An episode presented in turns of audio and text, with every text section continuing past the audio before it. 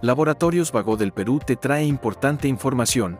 Esta vez hablaremos del manejo de la obesidad a cargo de la doctora Lisandre Ávila, médica general.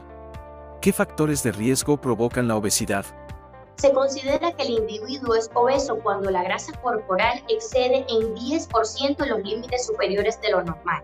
Dentro de los principales factores de riesgo para la obesidad se encuentran la dieta deficiente, tener una dieta que incluye alimentos con alto contenido calórico y bajo contenido de nutrientes, consumir más calorías de las que quemamos todos los días, comer rápido. Otro factor de riesgo es la edad, aunque la obesidad puede presentarse a cualquier edad, a medida que se envejece las hormonas y el metabolismo va cambiando, provocando una mayor dificultad para mantener un peso adecuado tener algunas condiciones médicas como desequilibrios hormonales, el estrés y la carencia de conocimiento sobre la variedad de alimentos y forma de preparación puede influir en una alimentación deficiente.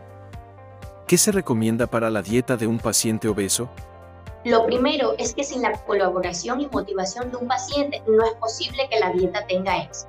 El paciente debe tomar abundante agua entre 1.5 y 2 litros de agua al día limitar el consumo de alimentos procesados y alimentos fritos o cocinados con excesiva grasa, limitar el consumo de alimentos ricos en azúcares, no almacenar alimentos altamente calóricos y se debe comer varias veces al día frutas, verduras, así como legumbres, cereales integrales y frutos secos.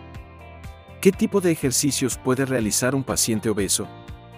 Muchas veces la falta de ejercicio físico conduce al excesivo almacenamiento de grasa en el cuerpo.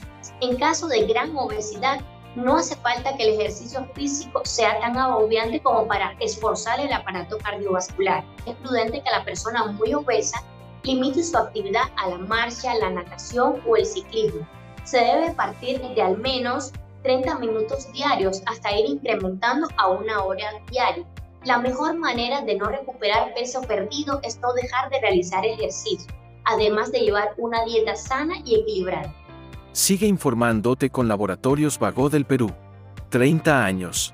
Misión que trasciende.